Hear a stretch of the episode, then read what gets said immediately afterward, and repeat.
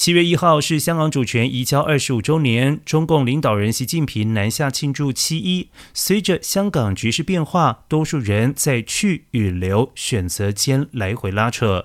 而根据英国内政部统计，从去年一月底到今年三月底，英国国民海外护照 （BNO） 收到的申请超过了十二万份。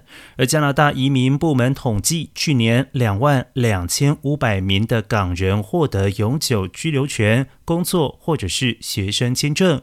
澳洲内政部从二零一九年到二零二一年间，核发十三万八千名港人临时签证。授予五千七百零三名港人永久签证。